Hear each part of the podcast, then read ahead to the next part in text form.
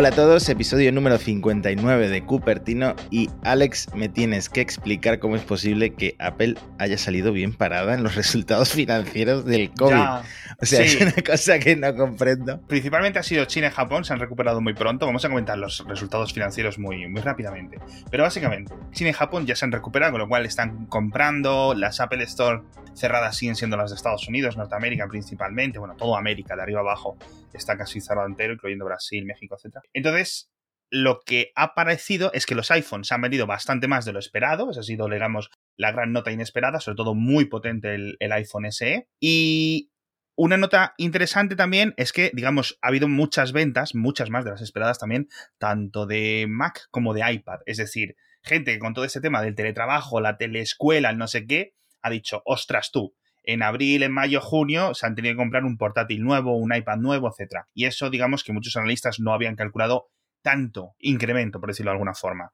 Entonces, esto lo que puede hacer es que la gente que a lo mejor dijera, compro un Mac en, en septiembre, cuando empiece el nuevo curso, pues han dicho, me lo compro ahora, me lo adelanto cuatro meses. Entonces, a lo mejor el trimestre que viene vemos un poco caidita de ingresos en este sentido, ¿vale? Pero vamos, absolutamente brutales. Las ventas de iPad otra vez creciendo bastante ritmo, las ventas de Mac no las más altas, pero muy, muy altas y bastante bien. Y ya digo, iPhone, sobre todo iPhone 11, iPhone SE, que siguen siendo una, una barbaridad de ventas y están recuperando terreno en China, un montón del, terreno perdido en el trimestre de, la pandemia. Pero bueno. Has mencionado el iPhone SE y justo te quería comentar ¿Qué opinas del Pixel 4a que acaba de sacar Google como competencia? Porque ya sabemos que en Estados Unidos el mercado es muy diferente al que tenemos aquí en España, en Europa en general. Allí no tienen tantos Xiaomi ni tantos Huawei. Entonces, que Google saque este Pixel 4a por 350 dólares, que además se considera pues una de las mejores cámaras de, del mercado, no solo en Android, también compite en muchos, muchas decenas con el iPhone, que llega incluso a superarlo, porque tiene esta, esta especie de procesado que Google añade y que hace que las fotos queden bien siempre, ¿no? O casi Yo soy muy fan de los Pixel, soy muy fan, pero mi Pixel 3, eh, a pesar de que está roto por detrás, funciona perfecto. Más allá de que está roto, funciona, ¿no? La batería es una castaña, pero es lo que es. Y el Pixel 4 era muy esperado, y ahora has dicho tú el precio, 350 dólares en Estados Unidos sin impuestos, y en Europa, 390 euros, que me ha sorprendido bastante para mal el precio. Pensábamos que se iba a quedar en estos 350, pero en euros, con lo cual hubiera estado chulo. Y la mala noticia es que en España, por ejemplo, pues va a llegar en octubre. Es en plan, tíos. O sea, este teléfono tenía que haber salido en marzo. Sí, la verdad es que eh, te, decía lo del mercado estadounidense porque lo veo también muy enfocado a la, guerra que tiene allí Google. La guerra es un poco sin sentido porque nunca he conseguido vender tantos teléfonos, pero para arrancarle ese, ese mm. trocito de pastel, sobre todo, sobre todo a Apple, ¿no? es el sitio donde más, donde más píxeles se venden de lejos, ¿no? De hecho, es un poco curioso porque, por ejemplo, al iPhone SE le han salido estas dos competencias que decías tú, el OnePlus Nord y el Pixel 4a, y no pueden ser casi más distintos. Es decir, tienes el, el Pixel pequeñito con un procesador ahí, la cámara mucho mejor, y luego tienes el OnePlus Nord también de plástico. Las especificaciones internas también son muy grandes, por ejemplo, ¿no? A nivel de la batería, etcétera. Pero no lo sé, no lo sé, porque digamos que la gran diferencia es que sobre el papel, ¿vale? A lo mejor son mejores móviles que el SE en algunas cositas, pero el SE sigue teniendo lo típico, ¿no? Una hmm. batería del copón, el procesador. O sea, al, final del procesador es yo creo que lo que va a marcar la diferencia, ¿no? Pero bueno, yo creo que al menos a la gente le da un poco que pensar, pero el SE, eh, si lo consiguen con descuento, yo lo veo desde una perspectiva siempre de consumo. Eh, si lo consigues con descuento el SE, y lo hemos visto ya a 400 euros, ¿vale? Es decir, no a los 500 que salió, sino a 400 euros, que es un descuento grande, eh, es una compra muy golosa, tío. Muy golosa. Y se me hace difícil recomendar un Nord, que a lo mejor es lo que yo me compraría, o un 4A, hmm. porque bueno, de nuevo, hay que, hay que ponerse en perspectiva de lo que cada uno necesita. Al final, ¿Sabes lo que pasa? Que llega un momento, Matías, que la gente que cambia de, Android a iPhone y de iPhone a Android, cada año que pasa se reduce más. Es muy poca.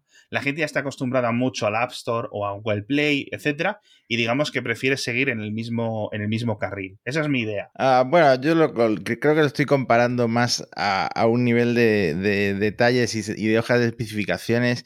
Y creo que también hay mucha gente que compra en ese sentido. Y, tú empiezas a comprar, a ver, este tiene 6 GB de RAM, este, el iPhone tiene 3, eh, este tiene no sé cuánto, este no sé cuánto, y luego la pantalla, que, es como algo del pasado en el iPhone Eso SE. Sí es verdad. Pero luego tú, y yo sabemos lo que obtienes con ese procesador y con esa integración del sistema que te va a durar muchos años, que quizá el Nord, aunque OnePlus optimiza muy bien su, eh, su sistema, ¿no? Y sus capas de personalización, etcétera, eh, iba muy rápido. Igual también con el Android esto que pone Google pasa lo mismo, pero es difícil creer que esos dos terminales al final van a tener una vida útil tan larga como la que puede tener un iPhone con el A13 Bionic. Entonces, mm, no sé si se reduce a esa mm, comparación de especificaciones o, que la gente va a confiar en Apple, no sé. No, a ver, eh, Apple, eh, y lo, ha dicho, por ejemplo, lo dijo Tim Cook, creo que fue en la conferencia con los inversores, y estamos viendo récords de gente que viene de Android al, iPhone SE en cierto sentido es un, es un material de arrastre, ¿no? Yo este año realmente lo que estoy esperando es a que decidan el precio del iPhone 12. O sea, en el momento que me digan,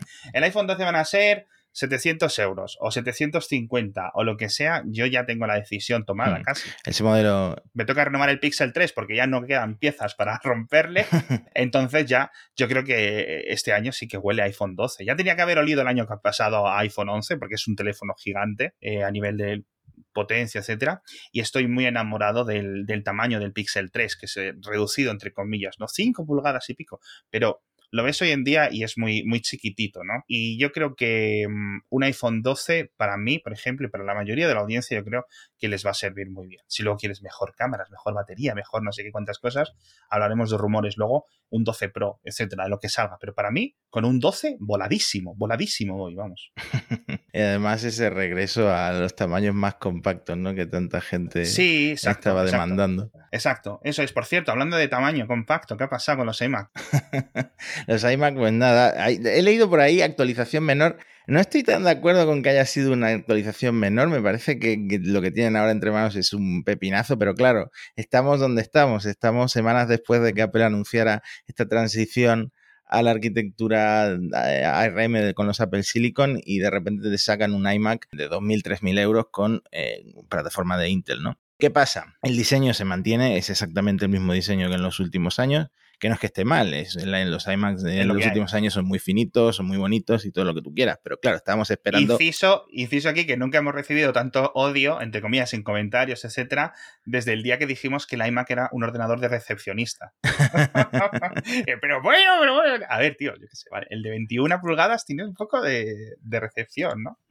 ah, bueno, ya a ver, yo soy usuario del iMac desde hace 10 años y es que me pierdo en una pantalla más pequeña que la de 27 pulgadas, pero bueno, no, no sé si sí, es comparable mi trabajo al de un recepcionista porque al final estoy en editor de texto todo el día. El tema es que sí, que la han actualizado por fin a esta eh, décima generación de procesadores Intel. Y claro, entonces el salto en rendimiento es muy grande, no solo por el lado de los procesadores Intel, también están actualizando las gráficas a, la serie 5000 de, AMD, que son que incorporan, digamos, la, última arquitectura de AMD con unidades de cálculo mucho más rápidas. Entonces, al final, este rendimiento no solo del proceso, sino también gráfico, ha pegado un salto muy grande y Apple lo, ha demostrado con las cifras que pone mm. siempre, no, no sé si un 60%, cosas así. Pero bueno, al final es lo que vas a obtener, un ordenador más rápido, mucho más rápido que el de la generación anterior, que mantiene completamente el diseño y no introduce ese rediseño que esperábamos con un iMac eh, mucho más fino, a lo mejor sin bordes, que es un poco lo que venimos esperando desde hace tiempo y que creemos que Apple se lo está guardando para dar el salto a, a RM. O sea que probablemente este sea el último iMac de esta generación, de la generación Intel. No, no, sin ninguna, sin ninguna duda. O sea, esto es el último y luego ya veremos en 2021 qué es lo que sale, ¿no? Porque ahora aquí incluso ha quedado por detrás el iMac Pro. O sea, te, puedes configurar un iMac de 27 mucho más potente y más barato que el iMac Pro. ¿Vale? Con lo cual, fíjate, tío, la, la, la, la posición extraña, ¿no? En la que se han quedado. Por cierto, ¿sabes lo que más me ha gustado de esto? la pantalla de vidrio nanotexturizado. Claro, yo estuve mirando y es que te pone esta pantalla, digamos, mate, en lugar de la pantalla brillante clásica del iMac, por un extra que en España son 625 euros. Y dice, bueno, es un extra bastante considerable. Pero es que si lo comparas con lo que te costaba el vidrio nanotexturizado en eh, el monitor, el XDR display. Sí. Es que te, 6.500 euros, sí. Claro, con la pantalla de 32 pulgadas te acababas gastando 6.500 euros y esto lo estás obteniendo en un iMac que parte desde los 2.000 euros. Bueno, más los 600 de extra. Son 32 pulgadas 6K, pero es que estos son 27 pulgadas 5K, que tampoco hay una diferencia ahí brutal. Y de nuevo, es que te puedes comprar dos iMac por el precio de, de, una pantalla XDR display. No sé si al final el resultado va a ser igual, ¿vale? Es decir, la calidad de la pantalla, sobre todo porque se supone que la XDR era no sé cuántas cosas profesionales, etcétera, ¿no? Y, que no era para todo el mundo. Es decir, obviamente una pantalla de 6.000 euros no hace falta decir que no es para todo el mundo, ¿no? Nos olvidamos de la peana y todas estas cosas, ¿no? Pero sí es cierto que me, llama mucho la curiosidad. A lo mejor me paso por alguna Apple Store cuando, digamos, el tema de la pandemia baje un poquito y a ver cómo son las pantallas, porque es lo típico que hasta que no lo ves realmente en persona no sabes muy bien cómo, cómo va a flotar. Pero esto del nanotexturizado ojalá volviese a los MacBook. No como volviese, sino porque esto era una opción, la de la pantalla mate, que lo has dicho tú antes, que antes teníamos y que Apple ha ido más o menos abandonando y que era algo muy apreciado por un sector de los, de los clientes, ¿no? Pero bueno, de esto, del, del iMac, tío, yo tenía una, el, mi Mac de 24 de hace 10 años, tiene una opción que es Target Display, que es decir, podías usar tu ordenador para, por ejemplo, le conectabas la consola y lo hmm. veías, eh, usabas la pantalla del Mac, del iMac para, para, verlo. Y esto hace un montón de años que lo quitaron, no sé si en las versiones de 27 o si en la versión no sé cuál, pero vamos, hace años que Apple quitó Target Display. Se puede hacer con Luna y con software similar, ¿no? Pero como que no funciona, ¿no? A lo mejor te compras dos Mac y un iMac eh, es, usa el, otro iMac de, de, pantalla externa. Dices, es que esta, una pantalla de 5K de LG me va a costar lo mismo y lo hemos visto en alguna ocasión, ¿no? y lo ha quitado. Entonces, ese, ese, ese tema quedó un poco explicado por Apple porque decía, no, es que los cables Thunderbolt que hay en esta época no son capaces de mover tantos bits como requiere la calidad de esta pantalla, a nivel de resolución, información de, de color por píxel, etc. Pero claro, ya hemos visto que eso se ha superado, es decir, el XDR tiene más resolución y va con un cable Thunderbolt, lo cual el mismo cable debería de poder hacer Target Display para, un iMac de 27. Y una de las cosas que esperábamos que lo pusieran era con este iMac de 27 nuevo, de los últimos de Intel, y al final no lo han puesto. Entonces me queda un poco triste en ese sentido. Pero bueno. ¿Sabes lo que, lo que sí han hecho? Por fin, matar el Fusion Drive. Ya ves.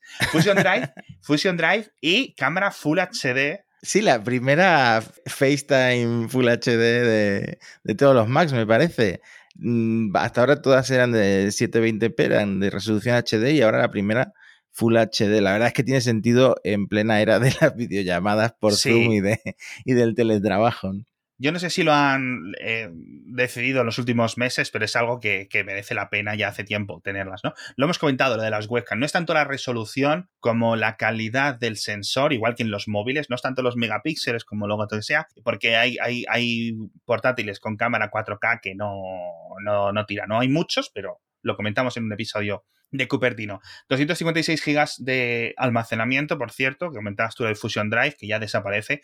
Lo típico, es una cosa que debería haber desaparecido hace muchísimos años muchísimos años, pero bueno, Apple lo, va manteniendo y creo que ya no queda ningún ordenador con Fusion Drive. Ya no queda ninguno y la verdad es que las traba, sobre todo yo lo noto, yo tengo un Fusion Drive, sobre todo lo noto cuando tienes el ordenador ya petado de cosas, entonces el Fusion Drive te lastra el rendimiento del ordenador. porque mm. además es un disco, lo que es la parte de disco tradicional son 5400, ¿no? Sí, o sea que es un disco rotatorio de los malos de, los lentos. Sí, pero bueno, el de 21 pulgadas desde 1.300 euros está súper bien. Es un buen precio, pero no, no, no lo han renovado. O sea que no vas a, no vas a tener ah, la décima generación de Intel, ni vas a tener la cámara 1080p. Eh, ni vas a tener las otras novedades, claro. ¿Sabes lo que me molesta? Que no hayan ampliado la RAM. Yo creo que 8 GB de RAM, además en todos los modelos Sí, en todos los modelos preconfigurados. A ver, tiene truco esto porque en el iMac de 27 pulgadas puedes ponerle eh, los módulos de RAM de terceros que, quieras, pero claro, no estaría de más un salto a los 16 GB, ¿no? Yo creo que, que menos de 16 GB ya en 2020. No, a ver, por pedir, sí, sí, sí yo, yo, a mí me gustaría también, también eso. Pero bueno, siempre Apple tiene que fallar en alguna cosita, ¿no? Igual que en los Mac Mini. Ahora se puede cambiar el disco duro, pero no la RAM. Ahora la RAM sí, pero el disco duro no. Yo creo que, yo creo que siguen siendo unos buenos ordenadores, sobre todo porque te van a durar fácil 5 o 7 años sin ningún tipo de problemas, este tipo de bichos, ¿no? Entonces, y son muy cómodos, son muy cómodos de mantener, no suelen dar problemas, y sin Fusion Drive van a dar muchos menos problemas, porque al final era la última parte mecánica, que al final sabemos que es lo que se va desgastando, y seguramente sea lo que te está pasando a ti, ¿no? Si tú cambiases el Fusion Drive que tienes, lo llevaras a un servicio técnico y le pusieras un SSD bueno ahí, te gastaras 200 euritos o algo así, no te digas que el, el, el, tu iMac iría mucho más rápido. Sí, a ver, eh, yo lo haría, pero la verdad es que eh, me intimida un poco tener que abrir la pantalla. Lo he hecho, lo he hecho con mi iMac anterior, que era de los gruesos y era más fácil, pero este tan finito lo, de abrir la pantalla por delante y, que se me pueda caer y cargármela, todavía me da respeto, pero algún día lo haré, algún día le meteré su buen SSD. Algún amigo manitas o amiga manitas o algún centro de reparación de esos que te cobren 50 euros por cambiarte el almacenamiento. Pero bueno, vamos a hablar del patrocinador de esta semana porque tenemos que comentar los Platinum Contact Center Awards, que por cierto podéis entrar en la web o en las notas del episodio para ver quiénes han sido los ganadores de este año. Han premiado a un montón de empresas del sector, han premiado a Telefónica, han premiado a Alan Alden, han premiado al Grupo Unisono, a Electrolux, a, bueno, un montón, todos los ganadores, la verdad es que bastante repartidos y son unos premios que sí, es cierto, son muy de industria, pero son muy importantes dentro de la industria, es decir, hay muchas personas todos los años a ver, oye, tú, los, los, los Platinum Contact Center Awards, ¿cómo van? etcétera, entonces, echadle un vistazo porque además todos los beneficios de los premios de este año van a ir destinados al CSIC para la lucha contra el coronavirus, para la investigación de la vacuna. Así que muchas gracias a los Platinum Contact Center Awards por patrocinar este episodio de Cupertino. Y estábamos hablando de los iMac, Matías, pero a mí me gustaría sobre todo, tío, hablar de una cosa que ha cumplido 20 años hace poco, que es el, el Power G4 Cube de Apple, que la gente le llama el Upper Cube.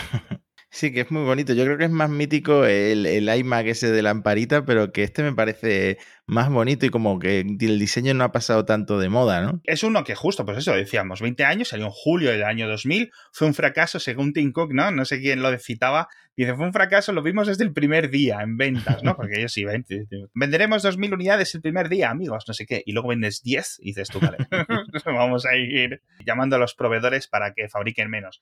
Era muy de esta Apple como a medio camino antes de volver realmente con fuerza en el 2001 con el iMac, el iPod, todas estas cosas que, digamos, son la Apple que conocemos hoy en día, ¿no? Un montón de herencia Next. Y es muy curioso porque, por una parte, tenía más o menos la misma potencia que el, que el Power Mac G4, que era lo que, digamos, el Mac Pro de la época.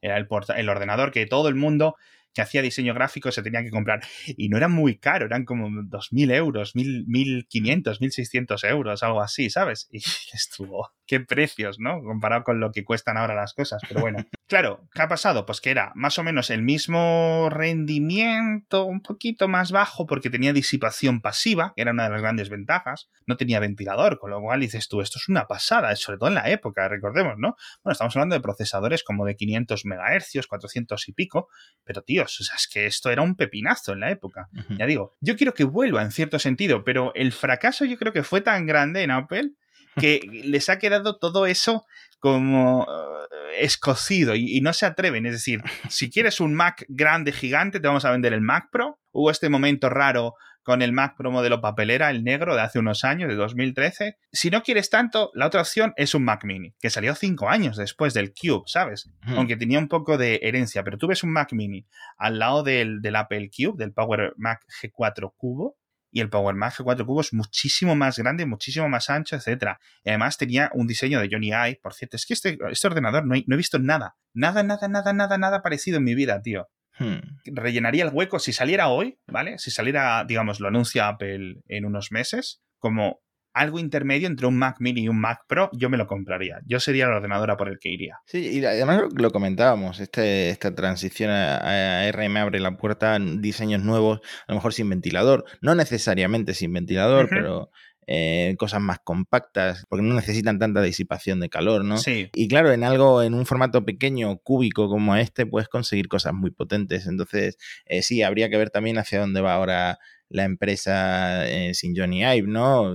Porque yo creo que el deseo de Johnny Ive es que solo tuviéramos pantallas, que no tuviéramos absolutamente más que pantallas o vidrios en nuestra mano como, como en las películas de ciencia ficción futuristas, ¿no? Y ahora a ver para dónde tiran con, con todo lo que pueden lograr con, con esta arquitectura que no necesita disipar tanto calor. A mí me mola, a mí me mola de verdad. Y he estado aprendiendo mucho porque esto es...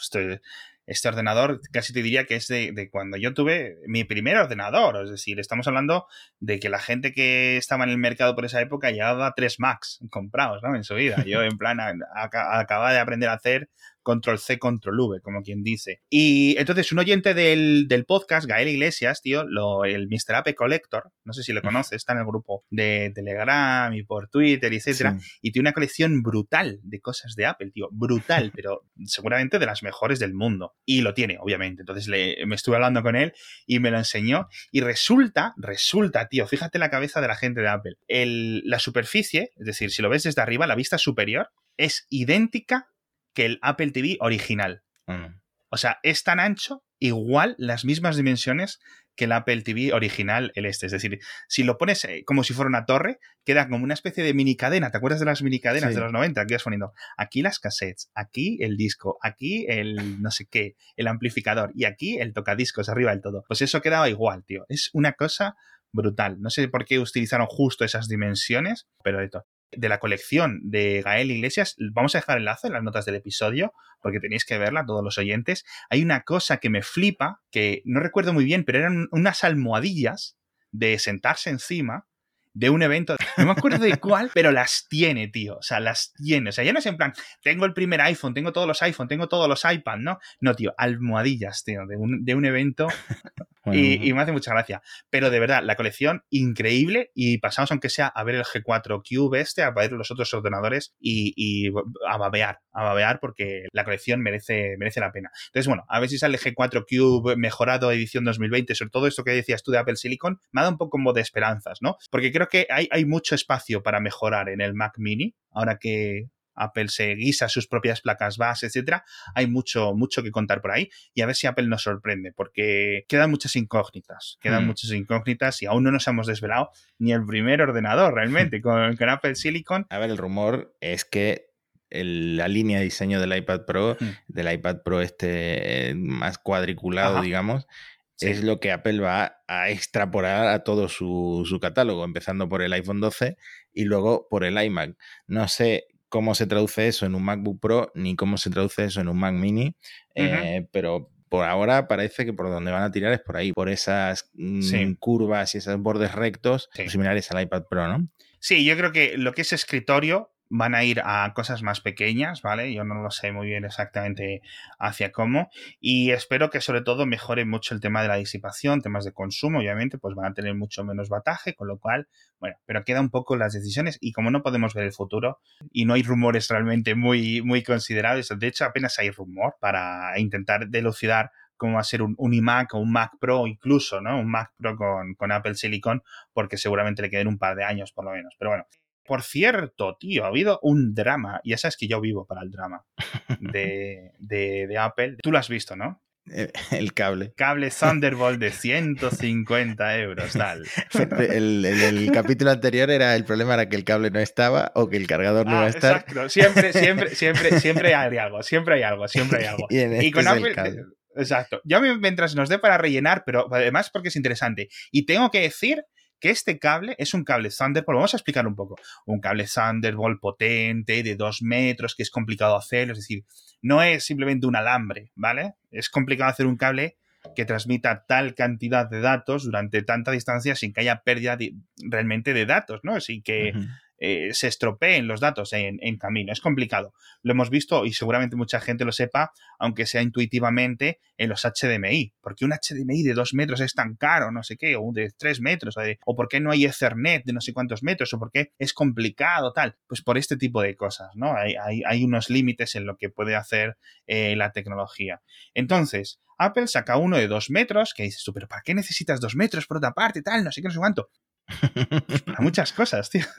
Hay mucha gente que lo va a necesitar. Y encima viene trenzado, ¿no? Con. Entonces, trenzado, 40 gigabits por segundo, Thunderbolt 3, no sé qué, no sé cuánto. Yo le veo todo el sentido del mundo que cueste 150 euros. O sea, es que a mí lo, hemos comentado en el grupo de Telegram, pero ya está, no sé qué. Y normalmente yo estaría en otro campamento, a lo mejor, ¿no? Eh, eh, eh, a meter bulla.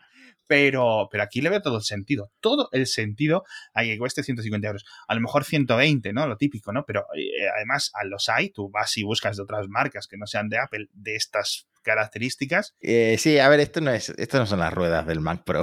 No, no, no, no, no. es un tema de, diseño ni de otro tipo de valores. Esto es un, cable funcional. De hecho, estaba viendo en Amazon eh, Belkin, que es una marca típica de accesorios, eh, lo que tú dices, 80 euros. Así que bueno, tampoco hay tanta diferencia, ¿no? Bien, Apple, yo creo que lo ha hecho bien, ¿no? Entonces, podemos, podemos darles la estrellita de Cupertino. lo habéis hecho bien. sí, no es fanboy defender este cable. Bien. Certificado. No hace falta ser fanboy para decidir que, esto está bien hecho. En fin, eh, hablamos de los nominados de los Emmy. Eh, pues han entrado Apple por la puerta grande, ¿no? Como se dice a los Emmy. A mí me ha sorprendido. 18 eh, nominaciones. Y a ver, está por debajo de Disney Plus, pero Disney Plus solo tiene 19, o sea, una más. Y claro, Netflix. Casi, casi, ¿eh? ¿eh? Netflix ya está en otro, en otro nivel con 160 eh, nominaciones, pero claro, comparar el catálogo de Apple TV Plus con el de Netflix.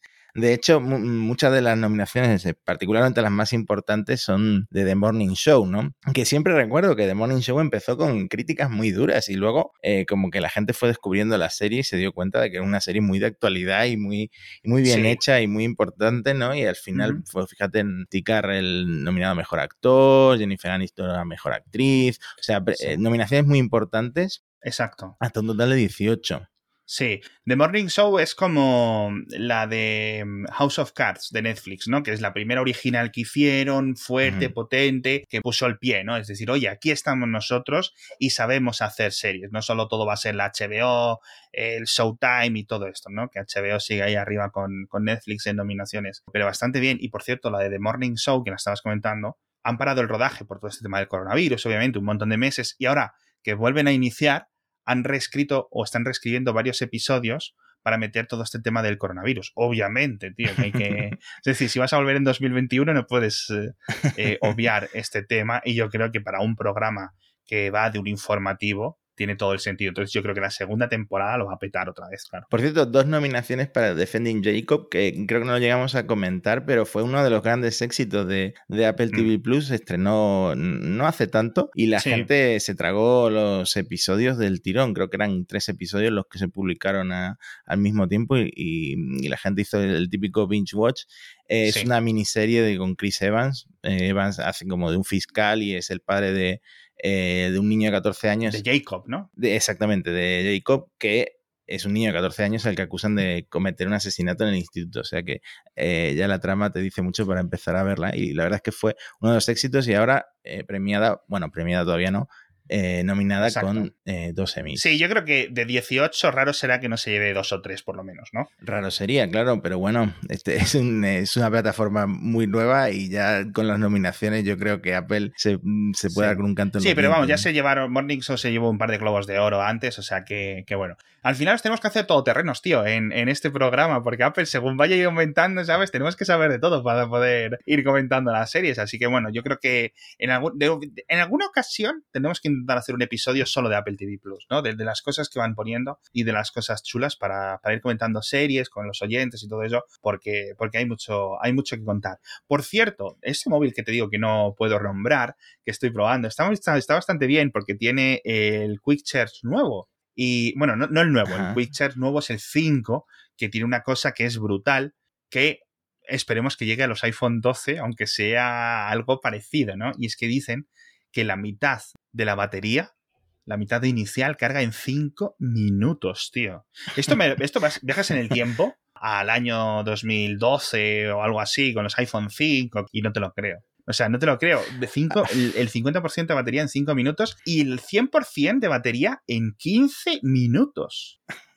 A ver, estas competiciones que, que, tienen los fabricantes y también Qualcomm, a mí me dan un poco de miedo. No sé si la gente luego carga sus teléfonos todos los días con, con esta potencia, pero yo no sé hasta qué nivel vamos a estar degradando las baterías con tanta potencia. A ver, para poner un poco en perspectiva, esto mola mucho, ¿vale? Yo el que tengo ahora, eh, lo acabo de mirar, es Quick Charge 4 Plus que está muy bien, va muy rápido, es de estos de 20, 54 vatios, algo así, la tasa de cargo. El 5, Quick 5 son 100 vatios. Para que os hagáis una idea, el iPhone 11 Pro con el cargador son 18 vatios. Y lo rumoreado para el iPhone 12 Pro es un cargador de 20 vatios, ¿vale? Con lo cual, se, creo que se quedaba el 50% inicial de la carga en 30 minutos, que no está mal, no está mal, ¿vale? Pero bueno, y con QuickCharge 4 Plus, no con el 5, con el que esto ya llegará a los móviles de dentro de unos meses. El 4 Plus, hay una cosa que es brutal, que tú lo conectas, pero claro, tiene que ser el cargador que te viene en la caja y el cable que te viene en la caja. Si cambias el cable por uno de Amazon, etcétera, no carga igual de rápido. Tienen que ser cosas muy específicas, con lo cual es un poco. O sea, funciona muy bien, pero no es eh, jauja, ¿vale? Y mola mucho porque el software de los móviles lo, han modificado para mostrar los decimales de la carga. Entonces tú lo puedes ver como carga eh, eh, en tiempo real. Eh, 2%, 2,1, 2,2, 2,3, 2,4, 2,5, pero que va a esa velocidad. O sea, tú lo ves como si fuera un segundero, tío. Es una locura lo rápido que va el Quick Charge 4 Plus, con lo cual el 5 no me lo quiero ni imaginar, porque claro, estamos hablando de 10% de batería en un minuto para que en los 5 primeros minutos el 50%. Ostras, tú. Ojo, yo creo que para el iPhone 13 veremos algo parecido, ¿no? Es cierto que ya digo, que se degrada la batería, sí, se degrada un poquito más. Yo creo que se ha mejorado hmm. mucho. Es decir, los de Qualcomm siempre están muy de la seguridad. Cada año dicen, bueno, sí, carga más rápido, pero se calientan mucho menos. En el controlador de carga hemos puesto no sé qué, no sé cuánto. Sí, y a ver que Apple tampoco está tan ajena y tan lejana a la carga rápida. Ya puso este cargador 18 vatios al, iPhone Pro. El tema es que eh, hay que complementarlo con una gestión inteligente como con la que, por ejemplo, hace iOS de, a ver, no te lo voy a cargar entero, no voy a completar el ciclo hasta que yo sé que tú te vas a ir de casa, porque, claro, así es como se acaba degradando la batería. Entonces, si se combinan esas dos cosas y la batería, pues al final no se degrada o no se degrada tanto, eh, la verdad es que sí, que es muy útil. Eh, te olvidas de encargar o, estás en, un viaje y tienes un cargador, y de repente te entras en un Starbucks, conectas el móvil y lo tienes cargado al 100% para salir y volver a hacer fotos y todo lo que tú quieras, es una pasada, sí. Y luego ya, eh, con el paso del tiempo, por ejemplo, pues ya puedes ver, creo que hay baterías externas que vienen con soporte, es decir, con el estándar Quick Charge 3, con el estándar Quick Charge 4, con lo cual dentro de un par de años o de año y pico veremos las de Quick Charge 5, que van a costar una pasta al principio, porque claro, tienen que soltar estos 100 vatios, es, mucha, es mucha potencia, ¿no? Entonces es mucho amperaje, mucho bataje y, y, o sea, mucho voltaje, quiero decir, y, es complicado, pero de nuevo, lo típico, eh, me doy una ducha rápida y salgo, tengo el móvil muerto, en lo que te has duchado, se ha cargado el móvil. Y eso vale mucho dinero en esos momentos en los que lo necesitas. Pero, y, yo creo que además, por seguir con este tema, ¿no? No es porque lo tenga Apple, porque al final tiene una cosa parecida. Es decir, tampoco hay tantísima diferencia entre el Quick Charge 4 Plus, que es, digamos, lo actual de los móviles Android más potentes, etcétera, y lo que tiene Apple. Es decir, son 15 minutos, 30 minutos, quizás es un poco el doble, eh, la mitad de velocidad lo que tiene Apple, pero que tampoco en el, en el cómputo yo no le vería tanta diferencia es algo que los consumidores, cuando tú les preguntas, cuando las consultoras les preguntan, te dicen, ¿qué es lo que quieres que tenga tu móvil? Siempre, mejor batería, pantalla irrompible, mejor batería, pantalla irrompible. y luego la cámara y no sé qué. Pero siempre es batería, batería, batería, batería, batería, batería. Y entonces, si se carga muy rápido, pues eh, también es una ventaja. Es una ventaja muy clara para el consumidor, con lo que yo creo que los fabricantes no es como en plan cuando les añades la cuarta cámara. Es decir, se lo añades para añadir a la lista de, cosas que tiene tu móvil e intentar destacar. Yo creo que esto sí es, una, es una cosa que merece mucho la pena y, yo creo que le estamos comentando simplemente por ese contador que estaba viendo yo subiendo y, me dejó, realmente, me, me ha dejado impresionado porque es una cosa que lleva varios meses en el mercado, pero yo es el primer móvil que toco con QuickCharge 4 Plus y tío, wow, wow, eh, wow no sé.